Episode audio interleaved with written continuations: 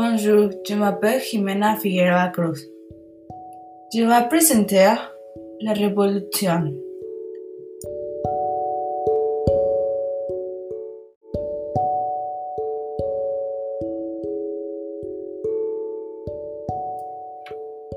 The French Revolution started May 5th of 1789 and it was caused because citizens were in discontent with the French monarchy, the poor economic policies of King Louis XVI, and the feudal system.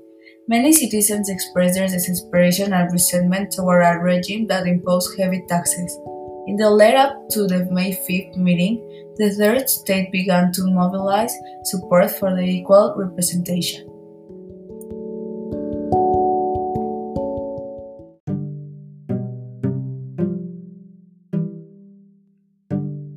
nacionales.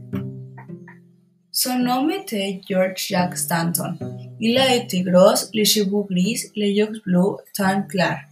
Ila eus dangate ang, ila eti avocat, ilest neaxi sub auve dans un comión français, am ban 6 1759, il est mort à Paris Première République Française, en 5 avril 1794.